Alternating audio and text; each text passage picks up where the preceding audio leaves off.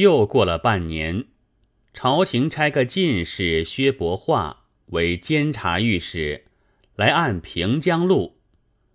这个薛御史乃是高公旧日属官，他立才精敏，是个有手段的。到了任所，先来拜谒高公。高公把这件事秘密托他。连顾阿秀姓名、住址、去处都细细说明白了，薛玉石谨记在心，自去行事，不在话下。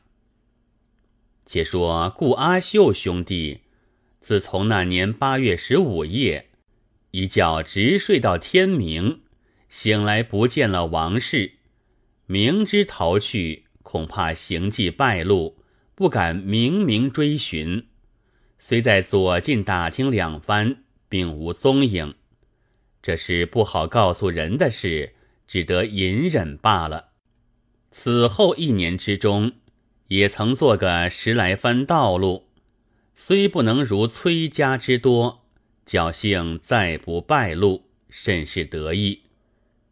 一日正在家欢呼饮酒间，只见平江路捕道官带着一哨官兵。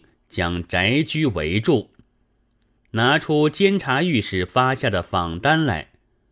顾阿秀是头一名强盗，其余许多名字逐名查去，不曾走了一个。又拿出崔县未告的赃单来，连他家里香笼西行搜卷，并倒传一只，即停泊门外港内。尽数起到了官，借送御史衙门。薛御史当堂一问，初时抵赖，即查物件，见了永嘉县尉的赤牒尚在箱中，赃物一一对款。薛御史把崔县尉旧日所告失盗状念与他听，方各俯首无辞。薛御史问道。当日还有如人王氏，今在何处？顾阿秀等相顾，不出一语。御史喝令严刑拷讯。顾阿秀招道：“初意实要留他配小的次男，故此不杀。因他一口应承愿做心腹，所以再不防备。不期当年八月中秋。”乘熟睡逃去，不知所向，只此是实情。御史录了口词，取了供案。凡是在船之人，无分守从，尽问成削斩死罪，绝不待时。原赃照单几还失主。御史差人回复高公，就把赃物送到高公家来。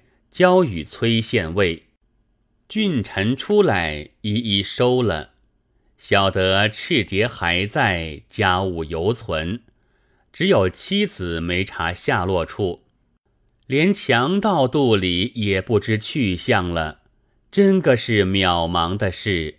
俊臣感心思旧，不觉痛哭起来，有诗为证：堪笑聪明崔俊臣。也应落难一时魂。既然因画能追到，何不寻他题画人？原来高公有心，只将画师顾阿秀施在泥院的说与郡臣知道，并不曾提起题画的人就在院中为泥，所以郡臣但得知道情因画败露。妻子却无查处，竟不知只在画上可以根寻得出来的。当时郡臣痛哭已罢，想到既有赤牒，还可复任；若再积迟，便恐另补有人，到不得地方了。妻子既不见，流连于此无益，请高公出来拜谢了他。就把要去赴任的意思说了。高公道：“赴任是美事，但足下青年无偶，岂可独去？待老夫与足下做个媒人，娶了一房孺人，然后夫妻同往，也未为迟。俊臣含泪答道：“糟糠之妻，同居贫贱多时，今遭此大难，流落他方，存亡未卜。然据着芙蓉屏上。”上级题词，料然还在此方。今欲留此寻访，恐试题渺茫，积迟岁月，到任不得了。于亦且单身到彼，差人来高阶榜文，四处追探。卓夫是认得字的，船将开去，他闻得了，必能自出，除非忧疑惊恐。不在世上了，万一天地垂怜，尚然留在，还指望抗力重邪？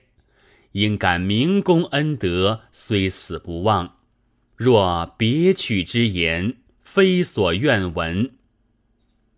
高公听他说的可怜，晓得他别无一心，也自凄然道：“足下高义如此。”天意必然相佑，终有完全之日，吾安敢强逼？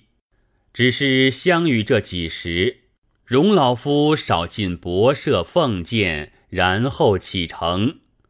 次日开宴饯行，邀请郡中门生故吏，各官与一时名士毕集，俱来奉陪崔县尉。酒过数巡，高公举杯告众人道：“老夫今日为崔县尉了今生缘。”众人都不晓其意，连崔俊臣也一时未解。只见高公命传呼后堂，请夫人打发会员出来。俊臣惊得目呆。知道高公要把什么女人抢他纳娶，故设此宴说此话，也有些着急了。梦里也不晓得他妻子叫的什么会员。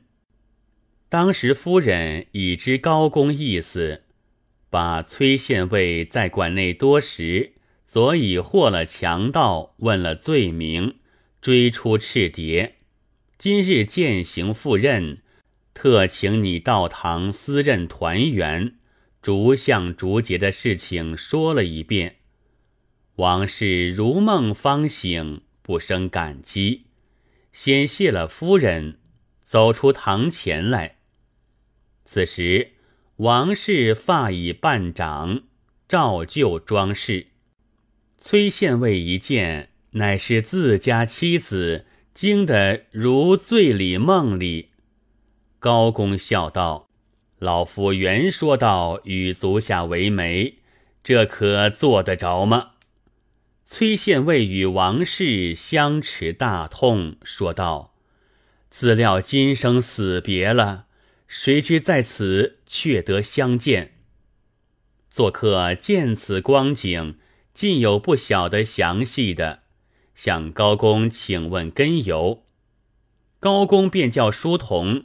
去书房里取出芙蓉瓶来，对众人道：“列位要知此事，须看此瓶。”众人争先来看，却是一画一题，看的看，念的念，却不明白这个缘故。高公道：“好叫列位得知，指这幅画便是崔县尉夫妻一段大姻缘。”这画即是崔县尉所画，这词即是崔孺人所题。他夫妻赴任到此，为船上所劫。崔孺人逃脱，于泥院出家。遇人来施此画，认出是船中之物，故题此词。后来此画却入老夫之手，遇着崔县尉到来。又认出是如人之笔，老夫暗地着人细细问出根由，乃知如人在泥院叫老妻皆将家来住着，密行访击，备得大道踪迹，托了薛御史揪出此事，强盗俱已服罪。崔县尉与孺人在家下各有半年，多知道失散在哪里，竟不知同在一处多时了。老夫一向隐忍，不通他两个知道。只为崔孺人头发未长，崔县尉赤蝶未获，不知事体如何，两人心事如何，不欲造次漏泄。今罪人既得，是他一夫劫妇两下心间，今日特地与他团圆这段姻缘，故此方才说替他了今生缘。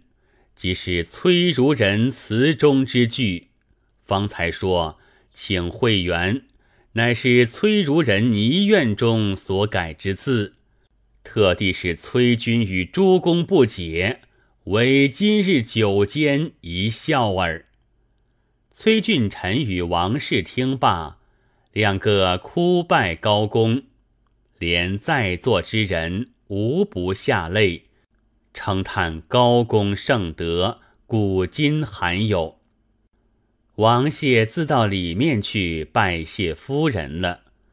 高公重入坐席，与众客尽欢而散。是夜特开别院，叫两个养娘服侍王氏与崔县尉在内安歇。明日，高公晓得崔俊臣没人服侍。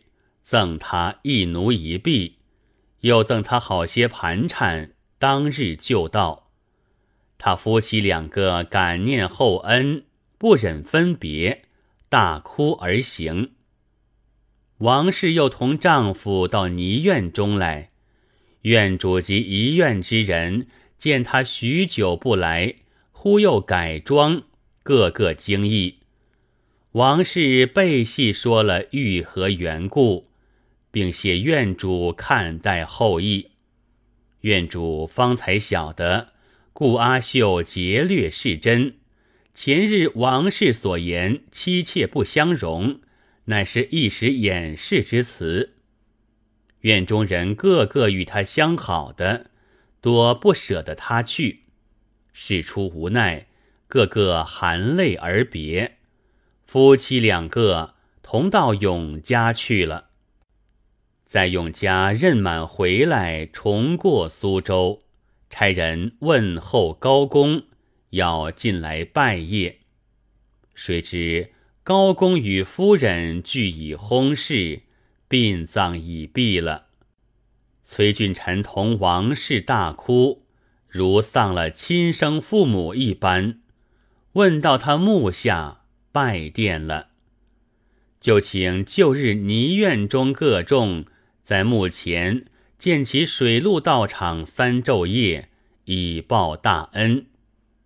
王氏还不忘经典，自家也在里头持诵。事毕，同仲尼再到院中，崔俊臣出换资，厚赠了院主。王氏又念：昔日朝夜祷其观世音暗中保佑。幸得如愿，夫妻重谐，出白金十两，留在院主处，为烧香点烛之费。不忍望院中光景，立心自此常斋，念观音不辍，以终其身。当下别过仲尼，自到真州宁家，令日赴京补官。这是后事，不必再提。此本画文，高公之德，崔魏之义，王室之节，皆是难得的事。个人存了好心，所以天意周全。好人相逢，毕竟冤仇尽报，夫妇重完，此可为世人之劝。诗云。